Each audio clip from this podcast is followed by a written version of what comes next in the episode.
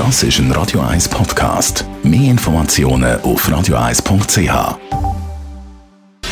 Gesundheit und Wissenschaft auf Radio 1. Unterstützt vom Kopfwehzentrum Irlande Zürich. www.kopfwww.ch ist vegetarische Ernährung ansteckend? Also wenn viele in meinem Umfeld Vegetarier sind, färbt das sozusagen auf mich ab? Dieser Frage haben sich Forscher in Österreich beschäftigt. Die Leiterin vom Forscherteam am Institut, beim Internationalen Institut für angewandte Systemanalyse in der Nähe von Wien hat selber ihren Fleischkonsum reduziert und hat dann bei ihrem persönlichen Umfeld beobachtet, dass auch viele andere angefangen haben, weniger Fleisch zu essen.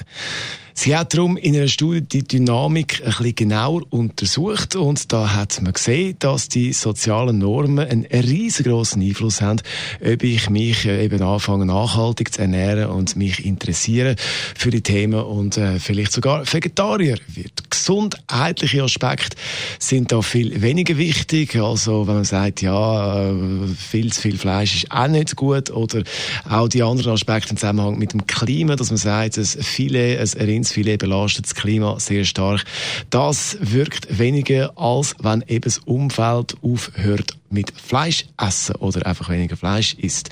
Die Erkenntnis von dieser Studie können auf lange Sicht Politik und NGOs helfen, mehr Menschen von einer nachhaltigen Ernährung zu überzeugen. Also kann man schon irgendwie sagen, Vegetarier bzw.